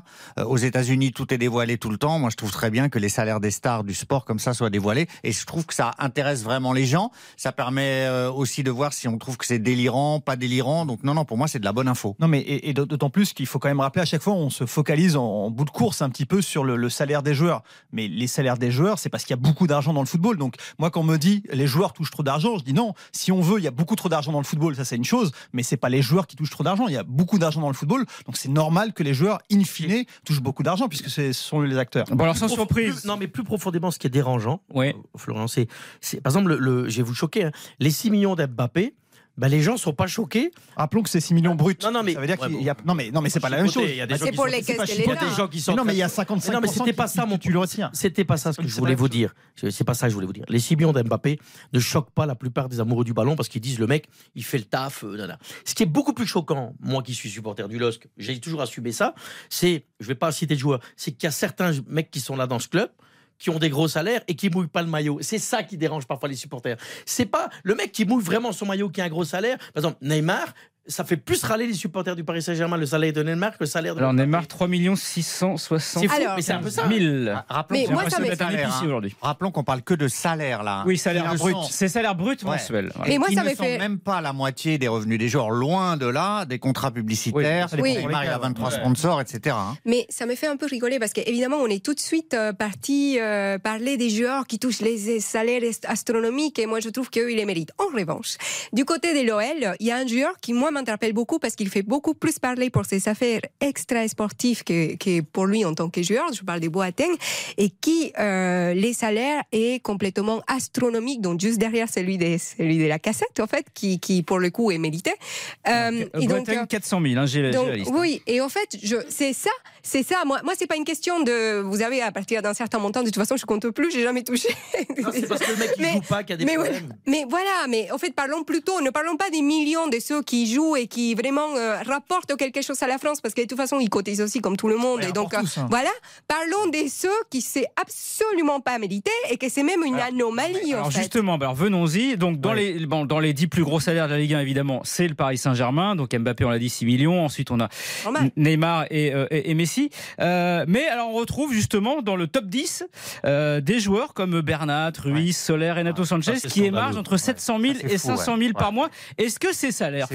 Finalement n'expliquent pas la saison décevante du PSG et finalement aussi la, la faiblesse du banc Mais si. Les trois que vous avez cités là, c'est trois brels. Euh, ils font une, mais c'est calamiteux. Ils font saison calamiteuse. Euh, Renato Sanchez l'adore, mais là il met pas un pied devant l'autre. Bah, il joue pas. Et, ça. et le problème, bah voilà, donc il met pas un pied devant l'autre depuis le qu'il est arrivé à Paris. Ah bah, c'est l'hospitalisé le, le mieux Voilà. Mais ce que je voulais vous dire, c'est que ces salaires-là, qu'est-ce que ça fait ces salaires-là? Ça fait que les joueurs dépensent de l'argent en sortie, se prennent pour les rois du monde. Et pour moi, c'est une erreur du Qatar d'avoir surpayé tous ces joueurs-là, parce que quand ils arrivent, ils sont plus du tout motivés. Ah par mais ça c'est très intéressant Voilà. ce que dit Gilles et je vais beaucoup plus loin dans le management de Monsieur Campos. Ça veut dire qu'il y a un moment que tu payes très cher des, des- des grandes stars. Ok, c'est c'est le parti y a pas marché, que- il y a il y du a pas pognon. que Campos, Mais hein, quand tu payes des, des, des clinches à des prix pareils, c'est ça qui crée un déséquilibre dans ton club. Mais moi je voudrais être positif sur un autre truc, sur ces chiffres qu'on a donnés. Je prends le club de Lens. Quand tu vois la position de Lens dans le championnat et que tu vois la masse salariale Mm. et quand tu vois comment ils travaillent et comment Frank Hayes explique comment ils ont donné ces salaires, le plus grand salaire et le meilleur joueur du club, ils l'ont donné pour le garder, qui est vraiment un leader, qui est euh, C'est Kofofana. c'est Kofofana. Mm. Donc ça c'est intéressant. Ça permet aussi, c'est à titre personnel, de juger aussi comment travaillent les clubs. Il y en a qui travaillent moins bien, il y en a qui travaillent très bien. Justement- et, et le Paris Saint-Germain, à mes yeux, Stéphane, travaille pas bien. justement, parliez de Lens. Sur les 17 clubs déjà en Ligue 1 la saison dernière, 13 ont augmenté leur masse salariale cette saison. Est-ce que c'est Ils sont nécessaire obligés. ou Ou les joueurs, ils signent ailleurs. Quand t'as un gamin qui met. Moi, je peux vous dire, en Belgique, en ce moment, il y a un gamin, il y a 16 ans. Il, a- il met pas un pied devant l'autre, il a fait trois gris-gris. Le- les Allemands viennent, Borussia, Allemand, ils veulent mettre du pognon pour les prendre. Les clubs, à un moment, pour essayer de garder certains de leurs joueurs, ils sont. Non, mais est-ce que c'est pas une fuite en avant? Bah, c'est une fuite en Ah, avant, bah mais oui. à laquelle on est un petit peu. euh, Enfin, on est confronté de par la législation européenne qui n'est pas harmonisée. Il faut rappeler que les clubs français payent des, charges sociales. C'est comme ça, c'est la réglementation en France pour toutes les entreprises qui sont sans commune mesure avec ce, qui se passe euh, euh, dans les autres pays européens. Donc, on est confronté. Déjà qu'on n'est pas, on n'est pas les mieux lotis pour cause au niveau des droits télé. En plus, il y a cette histoire de charges sociales qui, qui handicape les, clubs français. Donc, oui, on, surpaye. Ce qu'il faut rappeler également, c'est qu'il y a eu l'app- la- la- l'apport de la, de la filiale. Du fonds d'investissement américain CVC. CVC, ouais, un milliard. voilà, qui, qui est venu avec un petit peu une, une bouffée d'air en termes de, de, de- de revenus pour les clubs français. Donc, ils sont un petit peu précipités là-dessus. C'est des paris, en fait, hein, qui sont faits. C'est-à-dire que quand tu repayes, tu, tu, tu, tu- enfin, tu, là, tu, tu mets de l'argent, tu, tu espères qu'au niveau du classement, ça, ça va suivre. Mais effectivement, c'est risqué. Il y, a un, il y a un côté un petit peu euh, fuite en avant. Après, voilà, ça, ça paye ou ça paye pas. Il faut juste espérer qu'on n'assiste pas à des, Ce- à des ce qui est dégueulasse dans le système. bien travaillé en, Ce qui est- en pardon, place Gilles. sereinement. Ce qui est dégueulasse dans le système, c'est que, euh, par exemple, c'est pour ça que je suis contre le mercato d'hiver, c'est que les clubs qui sont pleins de thunes, bah, ils font n'importe quoi, ils donnent à des Bernat des 700 000 euros par mois, et que ceux qui travaillent bien et qui doivent compter le moindre sou, eh bien, eux, ils n'ont pas droit à l'erreur. Donc, moi, j'ai beaucoup plus de respect de ces dirigeants qui peuvent pas se tromper que ceux qui ont plein de thunes, qui achètent. Bah, parce que l'OM aussi, hein, ils donnent des salaires de dingue. Moi, je ne sais pas comment ils vont tenir au niveau de la DSG derrière. L'OM d'ailleurs, ça m'a surpris. c'est ouf aussi, hein. C'est Verretou le mieux payé à l'OM, 550 000. euh, Ça m'a étonné que ce soit lui, mieux, mieux que Sanchez. Euh, Je veux, je veux pas faire de la démagogie et je trouve que les salaires de gens comme euh, Mbappé, qui est exceptionnel, c'est mérité. euh, voilà, lui, c'est au niveau mondial. Mais néanmoins, dans la France d'aujourd'hui, euh, où les gens souffrent, quand vous voyez euh, le niveau de la Ligue 1 qui est calamiteux, c'est abyssal, c'est un championnat de de de de de, de sous, Oh, ça, de- c'est de- cruel. Mais y y euh, vous vous bossez dedans. Mais non, c'est pas ça. Dis, objectivement, ça a progressé, tout le monde le dit. catastrophique, Mais non, c'est pas catastrophique. même. Calamiteux. Mais oh, arrêtez, tous les matchs sont calamiteux. Oh, Ah non, non, non, Ah non, non, non, vous non, allez voir ce soir, Rennes-Lens, vous allez Ligue vous un. régaler. Rennes-Lens, ça va avoir un bon match. Les matchs- peut pas les dire ça. matchs sont calamiteux. En tout cas, Ah non, mais ça suffit, le, public- Ligue 1 le public bashing. est euh, présent. Il n'y en a plus en Coupe d'Europe. Bah oui, mais c'est une chose. on peut être content Ah bah mais comme ça, c'est autre chose, mais- Prime commente Pas du tout. ce, On est en train de perdre notre cinquième Pas place. tout le. Donc ce que je veux dire, c'est que quand on voit les montants des salaires, vu le rendement des joueurs, là il y a un vrai problème. Bon, est-ce que euh, quand on voit cette inflation généralisée des salaires, est-ce qu'il ne faudrait pas quand même, euh, au bout d'un moment, réussir à encadrer tout ça, faire un salary cap comme en Mais NBA non, mais ou alors en Liga, en, en Liga Mais espagnole non, mais ils le ça rejoint ce que je disais juste avant, c'est qu'en fait, tu ne peux pas faire ça si tu le fais tout seul de ton côté. Les Espagnols le font. Mais ils le font, mais ils n'ont pas les mêmes charges. Le Donc, problème- déjà, ils sont, ils sont pas, ils Mais- ont pas les mêmes, la, la même problématique que nous. C'est que nous, si on met ces salariés cap en place, bah, déjà qu'on a du mal à, à garder nos meilleurs joueurs, on, on Mais- est mort. Ils vont nous piller. Ils vont arriver. Mais c'est un problème- vont arriver avec des salaires euh, qu'on ne pourra jamais tenir. David, c'est un problème Donc, dans ce pays. au niveau européen. Le, dans le problème dans ce pays, comment tu veux réguler? Et à un moment mettre, on en a déjà parlé 100 fois ici, de mettre des barèmes et d'essayer de faire qu'à un moment on n'est pas dans de l'exponentiel et que ça déconne pas. Comment tu veux le faire quand à un moment tu as un club comme Paris qui de toute façon il y a rien qui coûte? Et moi ce qui me Bah, dérange plus, je vais vous dire un truc. financier. Moi ce qui me dérange, vous savez bien que cet argent chez eux ils en ont plein les fouilles. Oui, mais il y a, le fair play financier qui les contraint quand même. Euh, je vais t'expliquer quand même à l'époque comment Mbappé est resté. Ils ont contourné euh, le fair play financier. On peut en parler pendant des heures. Moi, ce qui me dérange plus, c'est pas pas Paris. C'est pas, c'est ce qui me dérange le plus, c'est pas encore Paris. Je vais vous étonner. C'est l'Olympique de Marseille parce que ça vient sur des prêts. On donne des salaires de malades sur des périodes décidées. Et là, il y a un moment, t'as plus de visibilité. Ta lecture, elle est très compliquée. Moi, je me mets à la place de la DNCG. Paris, tu sais, ils payent, ils donnent des contrats. Tu sais ce qui coûte Bernat, c'est trois ans de contrat. Un milliardaire. Mais, mais, mais, de ouais, enfin, ton milliardaire qui met, pas, qui met plus beaucoup de sous depuis deux ans, Ah, et a que le président Longoria, là, 100 milliards, donc, mais- Cette année, ils ont explosé tout. euh. cette année, ils ont explosé le compteur. J'espère pour eux qu'ils vont accrocher la deuxième place en Champions League parce que sinon, aïe aïe aïe derrière, Ah ben non, tu mais vas ça- tirer sur le tiroir Bah, caisse. on, on parlait de fuite en avant. Tu vas tu clairement, en- ils jouent, ils jouent au poker. deuxième. ils jouent au poker, Mais c'est le deuxième. Euh, Moi, ce qui me dérange, et je termine et je répéterai, moi, ce qui me dérange, c'est qu'il y a des clubs, dont Auxerre, on vient d'en parler, dont d'autres, qui, qui on- je prends Strasbourg avec Marc Keller, qui essayent de pas tomber dans le rouge, d'essayer de compter, et qui, eux, n'ont pas droit à l'erreur. Et c'est ça Vous l'avez déjà dit, Stéphane. Mais oui, mais donc ce que je Là, voudrais. êtes- on, est, on est déjà Non, dans- le non, replay de l'émission. Non, là. c'est pas dans le replay. C'est que j'aimerais bien, Ah, si. c'est qu'il y a un moment, on décide une espèce de grille quand même pour ne pas tomber dans des excès exponentiels et que ça met tout le monde en difficulté. Je pense qu'à un moment, on doit valider ceux qui travaillent bien. Et le mercato d'hiver, stop. Bon. Stop le mercato d'hiver. Stop, Ce n'est euh, que le jeu des agents pour que tout le monde en mette plein les Et fouilles. stop Stéphane, Euh, on revient dans un petit instant sur RTL pour en faire le match. On parlera un petit peu de l'OM hein, qui est en difficulté au Vélodrome, PSGOL demain soir et puis on parlera Ramadan. Eh oui, c'est très varié ce soir. RTL, On refait le match. On refait le match jusqu'à 20h sur RTL. On refait le match sur RTL. On va parler maintenant euh, de l'Olympique de Marseille qui jouait hier soir contre euh, Montpellier en ouverture de, cette journée de championnat. Match nul un partout euh, au Vélodrome. Au passage, un chapeau quand même à Michel Derzakarian, invaincu depuis son retour à la paillade. Sept matchs sans défaite et qui finalement vient déjà quasiment de sauver Montpellier en, en quelques semaines. L'OM a déjà abandonné 20 points à la maison cette saison.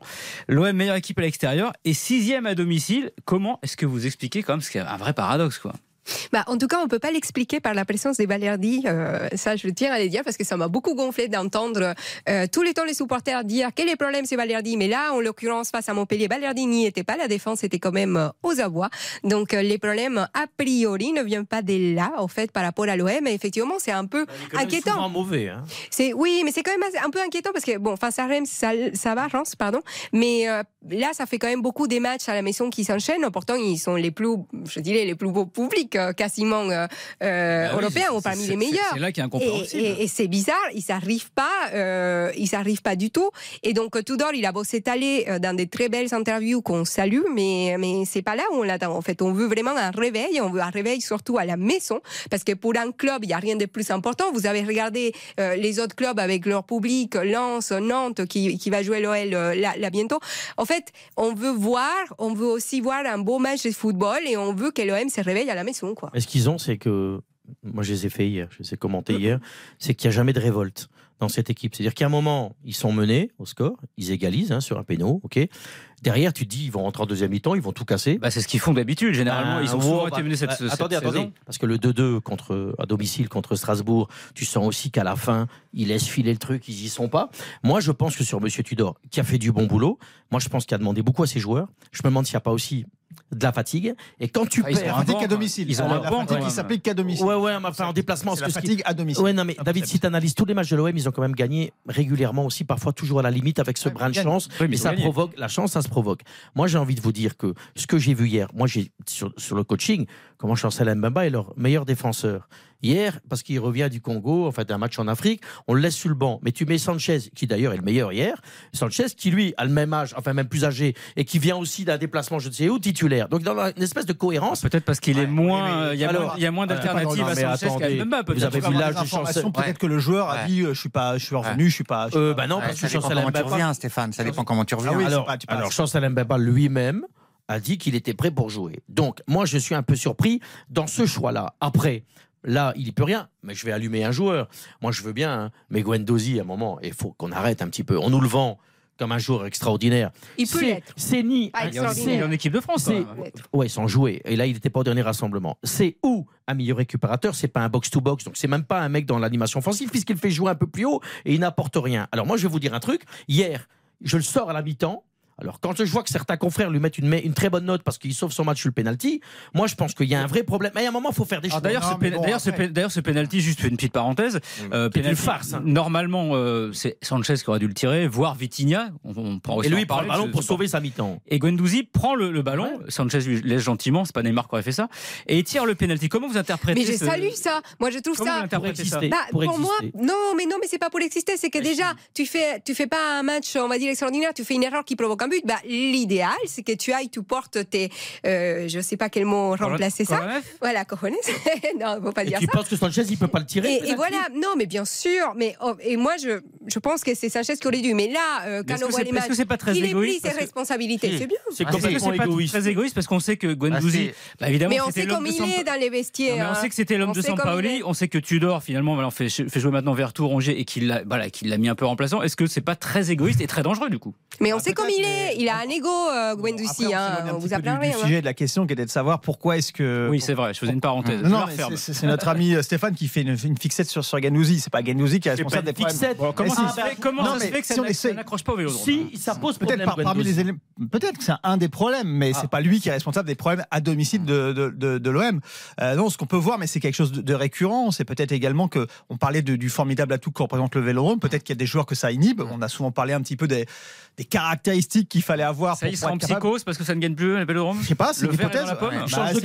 c'est peut-être- une hypothèse. Il y a également, et ça a été rappelé d'ailleurs par Tudor, que les équipes qui, qui, qui déboulent au Vélodrome, elles au contraire, elles sont hyper, elles sont surmotivées par l'ambiance, etc. Donc c'est un petit peu de tout ça. Après, est-ce que ça suffit à expliquer euh, sur la durée? Je sais pas. C'est franchement, c'est assez Alors, étonnant de, les voir comme ça à deux visages. Je- Moi, je trouve que c'est une équipe qui réagit beaucoup. C'est-à-dire qu'elle réagit bien souvent, mais c'est pas une équipe dominante en soi qui agit. Et à l'extérieur, ils, ils- ils arrivent à euh, contrer, entre guillemets, je veux pas dire qu'ils jouent systématiquement en contre, mais à contrer l'adversaire. moins à faire être- le jeu, vous voulez dire. à- à- voilà, à être en opposition. Hier, ils ont 60 67% de possession. Hier. mais la Ils ont- possession, Oui, ça veut rien mais dire. quand, Ils sont en quand- en quand ils doivent avoir le leadership, Ils je trouve que raison. contrairement à l'image véhiculée par leur entraîneur, ils ont beaucoup de mal à assumer ce statut. Et effectivement, je suis d'accord avec le terme inhibé. euh, un peu apeuré en dedans. C'est pas une équipe qui, euh, je trouve, peut asseoir son assise sur l'ensemble d'un match Ouais. ou d'une saison. C'est une équipe qui va réagir, qui va avoir des bons à-coups, qui est très très bien classée, entendons-le. Sont Deuxième. Oui, oui, oui, absolument. Mais qui, pour moi, n'est pas une équipe Mais- en situation de Mais en fait, ils l'ont- domination. ils l'ont fait une fois, c'est sur le match Alors- de coupe face à, face à Paris. Ouais, mais- Justement, ils avaient cette attitude, mais ce qui est étonnant, c'est que Contre oui. Reims. Mais parce que c'était on, Paris. on Oui. retrouve pas, on retrouve pas de manière générale cette, cette Mais vous savez, cette le problème, énergie. Cet euh, esprit conquérant, ouais. absolument. Vous ouais. savez le problème aussi, et, et- et je, je vous assure, je dis ça, c'est pas du tout personnel. Mais j'ai eu l'occasion de travailler quelques années avec Vaïd Elodic. Eh bien, Tudor me fait penser un peu à Vaïd. Dire qu'il te presse, il te presse. Il te demande, il te demande, il te demande. Il prend beaucoup de place sur le banc. D'ailleurs, Tudor, hier, il, tout, tout le match, il se lève, il gueule, il machin, il, il invective l'arbitre, il demande pour c'est le rôle d'un coach. Alors, hein. bah non, pas, pas de gueuler tout le temps. Hein. Pas de gueuler pendant. euh, on en non, connaît, Simeone. non, euh, mais donc voilà, je, plein, suis quoi. en train de te dire dans mon analyse que ça, ça va un temps. Vaïd, tout le monde sait qu'à un moment, Mm. les mecs deviennent usés. Et moi, je me demande s'il n'y a pas une usure. Mais là, Ouais, mais mais là, ils ont encore un fois- quand même. euh. Encore Mais une là, fois, tout ça, à l'heure, ça- ça on vaudrait, parlait- ça vaudrait, euh, on aussi parlait- bien à l'extérieur qu'à domicile. Tu vois, ce qu'on cherche, c'est pourquoi est-ce Ouais. qu'ils sont euh, pas bons à Ouais, mais domicile. moi, je quoi. peux pas- S'ils étaient fatigués Gand, ils seraient circonstances. fatigués tout le temps. Ils sont deuxième de Ligue 1 là. Et- juste un problème à Mais il domicile. Est-ce que- tâtonne est-ce un peu parfois, Tudor. C'est ça les trucs. Est-ce que le souci finalement c'est que Tudor qui est quand même dans une, dans une rigueur, une façon de jouer qui ne veut pas bouger, bon et c'est tout à son honneur, il dit faut courir, faut courir avec moi. Est-ce que le problème c'est que finalement au Vélodrome ils sont à chaque fois troués en contre, même, même le PSG gagne 3-0 en T'as pas de conservation de balle.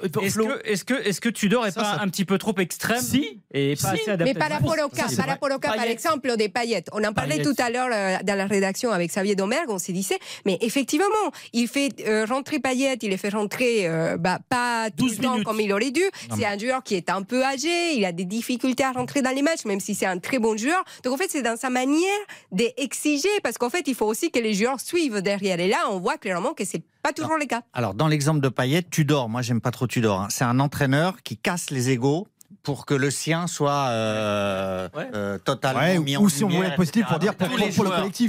À, à la On pourrait dire aussi quoi que c'est pour le collectif, c'est Oui. pas forcément pour lui. Oui, mais on peut pas dire non plus que Payet nuisait au collectif de Marseille les Non. saisons précédentes. Non, non, c'est mais- il boum, à casse a pour été- montrer que je suis le Non, chef. mais il a été honnête dans, dans l'équipe. Il a dit cette semaine voilà, moi j'ai une Ah, façon c'est de jouer. Payet ne correspond pas à ma façon de jouer. Je le fais pas jouer. Il a été cash. Non, mais après, sur, par contre, sur, Oui. sur l'hypothèse que tu euh, émettais sur le fait qu'en en contre, ils sont, ils sont en difficulté, ça, ça, c'est vrai que c'est un, c'est un constat et que lui ne veut pas changer. Par exemple, contre Paris, euh, le, match, le, le- le deuxième match, le match de championnat, il aurait pu se dire bon, Mbappé est là, on va reculer Ouais. et on va surtout pas leur laisser de l'espace. Il n'a pas voulu. Et ça, c'est dans sa.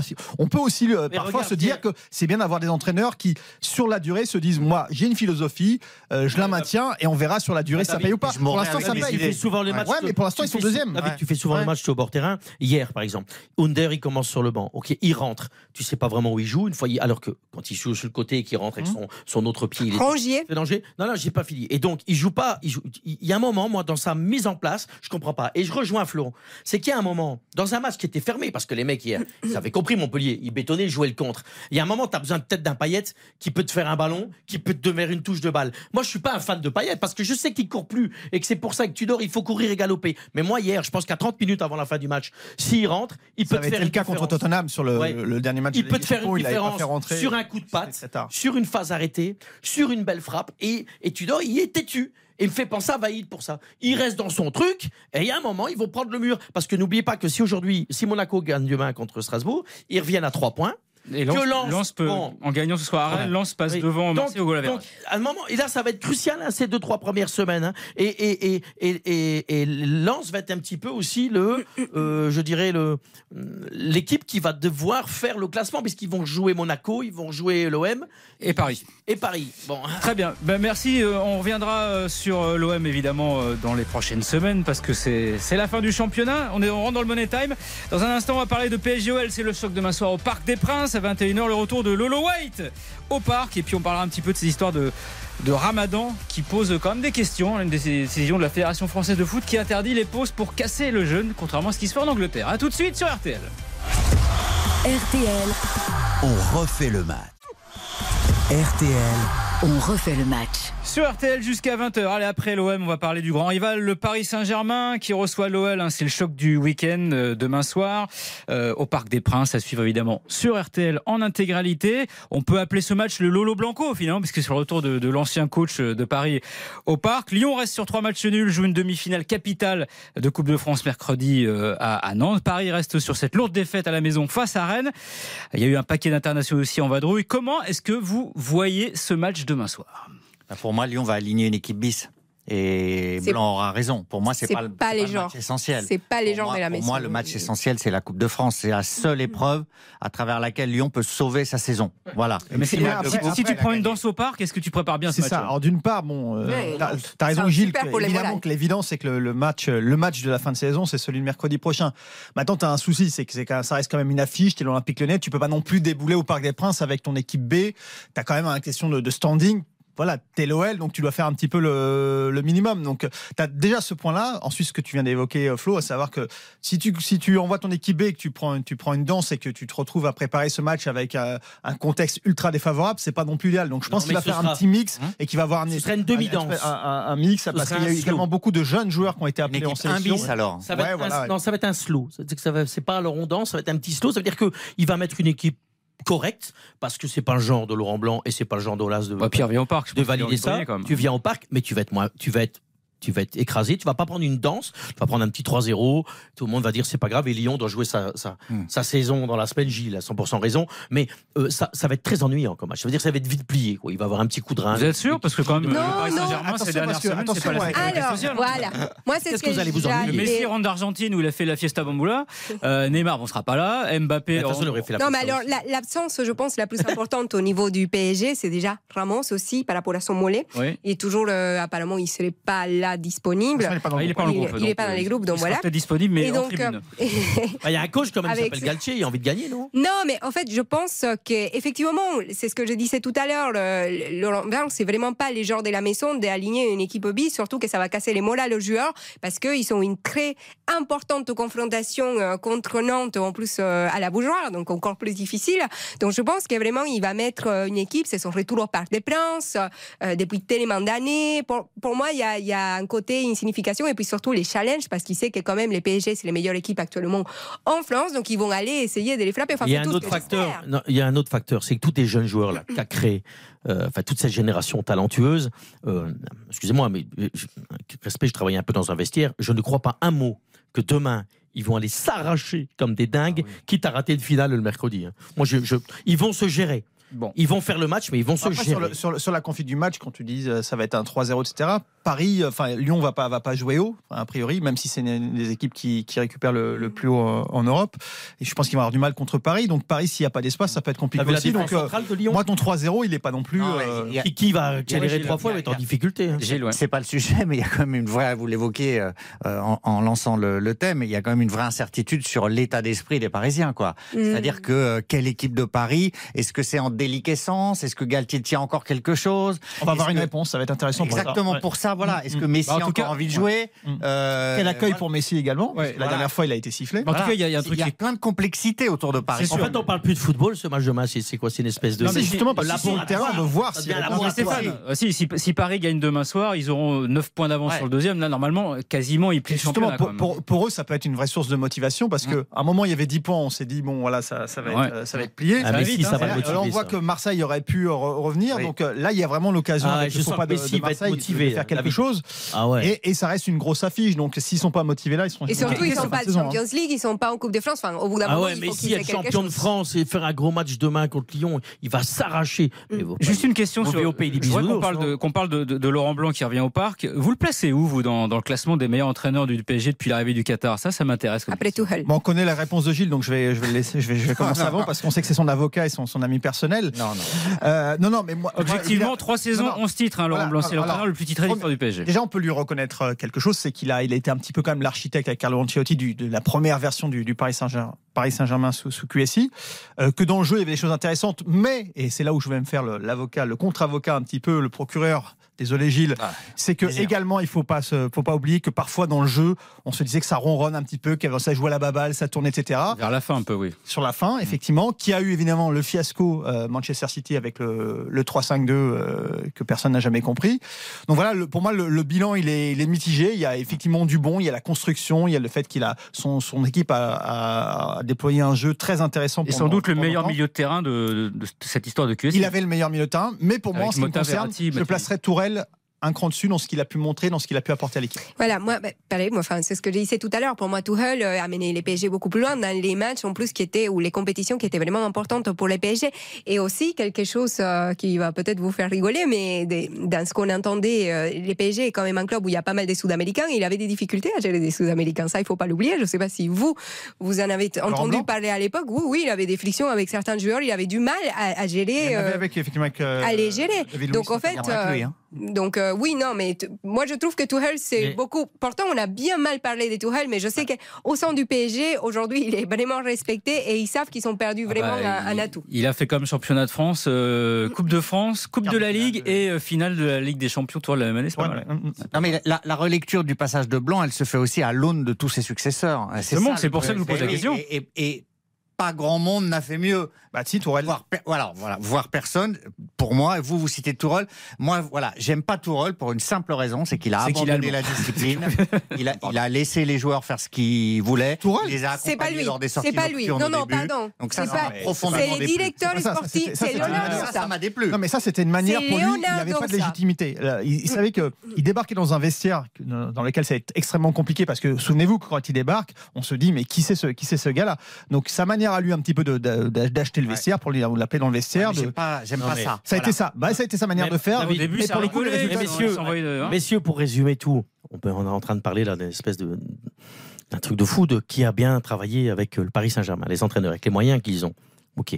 Bah, je pense que le vrai problème, il est dans le management tout le temps. Ça veut dire que vous avez un président omnip- omnipotent. Et donc, quand C'est on pas a. la question. Si, si, euh, je vais terminer. Je vais terminer. Bah, je pense que j'ai travaillé dans un vestiaire. Oui, mais et je mais sais comment pas ça fonctionne. Ils ont eu le, Je ils ont suis- tous eu le même président. hein. Je suis. Pas Mais donc, travaillé dans le vestiaire du parc. mais donc vous n'avez pas, vous n'écoutez pas jusqu'au bout. Quand on est un entraîneur, je prends l'exemple de Monsieur Galtier maintenant, et qu'on n'a pas les mains libres pour bien travailler, qu'on se Mais- rappelle Tourelle, Ah oui, mais- Blanc et tous, c'est compliqué de faire son métier Oui, mais c'est pas d'entraîneur. Et même bien donc on est en train de demander qui a bien et pas bien travaillé. Ah bah oui, c'est Bah, ils ont tous travaillé c'était avec, la question. avec un président qui est à la rue et, et avec des directeurs sportifs qui sont à la rue. faut écouter, Moi, j'ai même pas envie de juger. J'ai même pas envie de juger. Mais j'ai même pas envie de Mais juger. non, mais Stéphane, vous venez- une équipe qui est pleine pognon, qui a jamais rien gagné. Mais C'est C'était ces pas la question. Vous parlez de quoi Galtier était un génie au LOSC et maintenant il est devenu une tartiflette au Paris Saint-Germain. Personne ne dit ça. Mais Personne n'a dit ça. Ah bah non, bah vous ne lisez pas les journaux alors. Hein. Mais on n'est pas les journaux, nous, on est. Après, vous avez les droits et que tout le monde est beau et gentil et vous vivez au pays des bisounours. Bah, si vous lisez les, les journaux, tout le monde se demande si Galtier va rester ou pas. Ah bah Et tout oui, le monde est en train de le fracasser. Ah bah donc euh, Galtier, il est là depuis 7 mois, on est déjà en train de le fracasser. Ah bah, ah Il y a peut-être 50% de son métier qu'il n'a pas pu faire parlait de parce qu'il est mal entouré. En tout cas, entouré. Galtier s'entend toujours bien. Ah, mais on avec peut jamais rien dire sur Paris, même ici avec David Ayala, on peut jamais rien dire sur Paris. Bah c'est si, no mais- touch, c'est no touch. Non, mais Stéphane, c'est pas, c'est pas le problème de rien dire, c'est de, rester, plus rien. c'est de rester dans les sujets. Paris est magique. Non, mais- Paris, Mais c'est pas. Mais non, mais on n'est pas sur Skyrock, vous faites des freestyles là, Stéphane. Je pose une question. à ailleurs. 3h du matin, c'est possible Paris, c'est magique. Allez, on va, on va, on va changer de, de sujet. On va parler du Ramadan. Ça, ça vous avez des trucs euh, à dire là-dessus, Ouais, Stéphane. Bon, vous savez, nous sommes en plein Ramadan. Ça a débuté le 22 mars. On attendait de voir comment la Fédération française de foot allait se positionner sur le sujet. En Angleterre, la Fédé, la Première Ligue ont autorisé ces interruptions hein, pour couper le jeûne lors des matchs en soirée. Les joueurs musulmans ainsi peuvent s'alimenter durant une pause rapide. La FFF, elle refuse et l'a fait savoir aux arbitres dans un mail. La LFP, comme souvent, ne s'est pas mouillée. Est-ce que vous trouvez ça normal? Non, c'est honteux. C'est honteux et ça pose plein de problèmes. Pour moi, d'abord, ça stigmatise les joueurs musulmans. Voilà, ça les empêche de pratiquer leur religion et de pratiquer leur métier. Donc, je trouve ça scandaleux.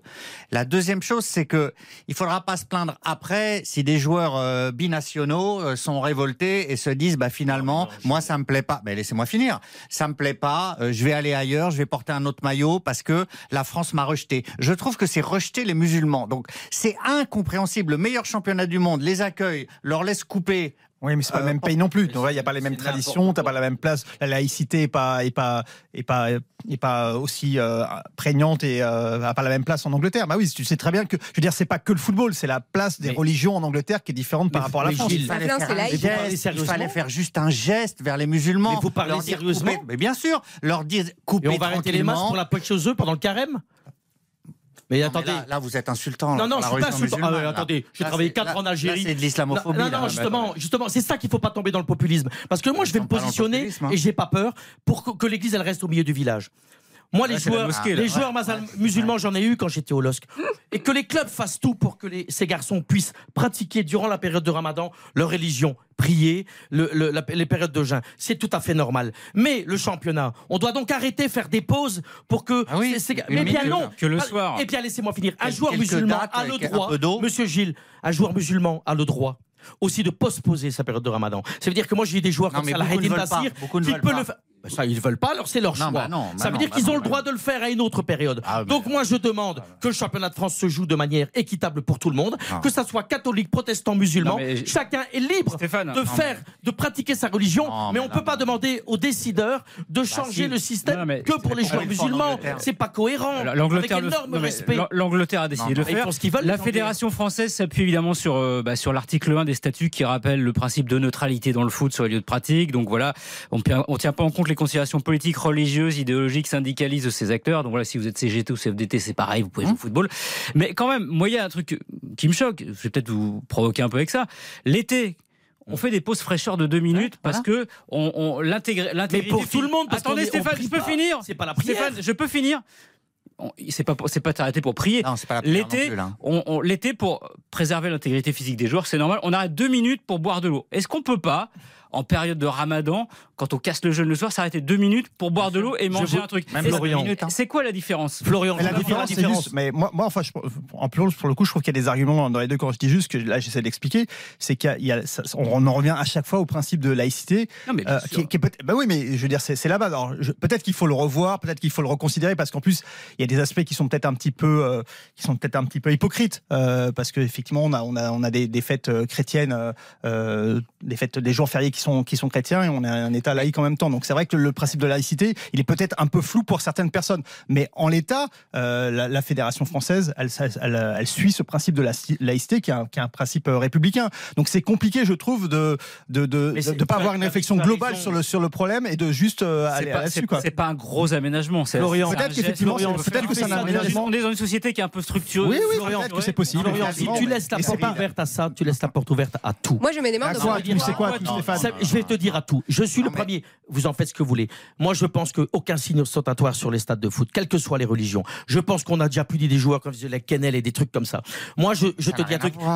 Laissez-moi euh. finir, c'est mon avis. Moi, j'ai travaillé avec les musulmans. Ce sont mes amis. Donc, faut pas essayer d'interpréter ce que je dis. Je dis juste. Et on fait pas votre procès. J'essaye, j'essaye de vous dire que le joueur, et je vous le répète pour la deuxième mais vous fois, répétez. le joueur marocain, Gilles, tu veux pas l'entendre. Je l'ai vécu en vrai, moi, dans Eh un oui, vestiaire. bon. Le joueur marocain qui veut jouer à 100%, sans avoir soif, sans, euh, et en mangeant, il a le droit de postposer. C'est son Mais choix. Non, mais vous l'avez déjà dit. Oui, mais eh bien après- non, mais c'est important. Oui, mais Stéphane, Mais- après, il y a- il y, a aussi la pression des clubs sur les joueurs. Non, mais attendez, Non, mais je pourquoi voudrais répondre à- Je Moi, voudrais j'ai envie répondre à- de dire pourquoi on en parle. Parce que vous avez un joueur comme Karim Benzema, qui quand il a éclaté Chelsea, il avait a priori pas grand-chose dans les ventres. Parce qu'il fait le ramadan, il le fait sérieusement. Pour lui, c'est très important. Donc, je me demande aujourd'hui pourquoi on en parle, en fait. Mais pour non, moi, mais la non, religion. ça, C'est c'est un sujet pour majeur moi- dans la France d'aujourd'hui. Pour C'est un sujet moi- majeur.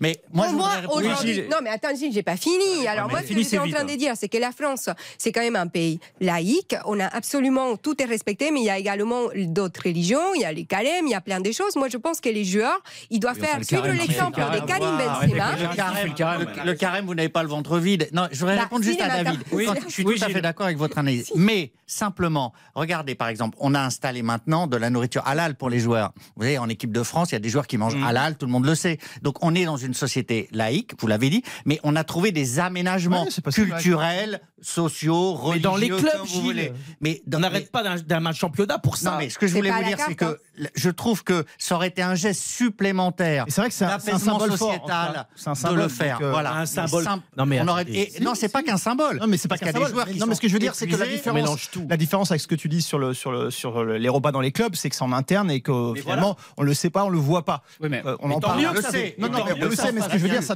n'a pas d'impact en termes en d'image. ouais. Là, que- ça serait dans, dans, dans les stades et, bon, et, et pour moi, c'est pas un, c'est pas un souci. Je veux dire, c'est c'est difficilement Non, mais est-ce- comparable parce que tu as une portée symbolique qui est beaucoup plus forte. Oh, Moi, ce qui m'énerve, c'est que ça revient toujours, désolé, hein, mais en France, ça, ces sujets-là deviennent toujours des énormes sujets dans la Ah oui. façon dont ils sont gérés. Bien dans d'autres pays, je suis sûre que la a question se pose, mais elle ne devient pas un scandale parce que vous savez tout ce Oui, qui mais se c'est pas mélange comparable. On a, on une histoire. On a une Ouais. histoire avec. Mais euh, là, avec mais, nos- mais c'est pas pour ça qu'on ne respecte pas les musulmans et le Maghreb. On dit juste qu'on n'arrête pas des matchs Ah, que si. en club, que en club, qu'on fasse tout. Moi, je l'ai fait, moi, qu'on fasse tout pour qu'ils soient dans la prière, dans des conditions euh, exceptionnelles et qu'ils puissent gérer leur religion le mieux. Mais on n'arrête pas un championnat parce que tout d'un coup, les pas un gars. championnat, mais ce- je répète que celui qui veut pas faire le Ramadan, Non, un non, joueur de football, il peut le ça, postposer. Pas vrai Mais je l'ai vécu.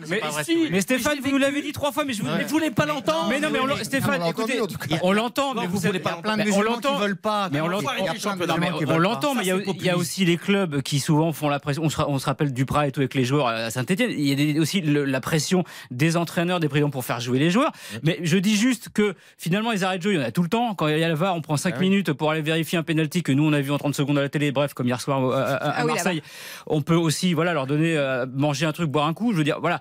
Mais dans les traditions, gérable. on l'a dit Et pas qu'on va arrêter l'âge pour ramasser les Aujourd'hui- œufs. Aujourd'hui, on joue de plus en plus souvent, il y a de plus en plus de matchs, il y a beaucoup, beaucoup plus de blessés dans le football moderne.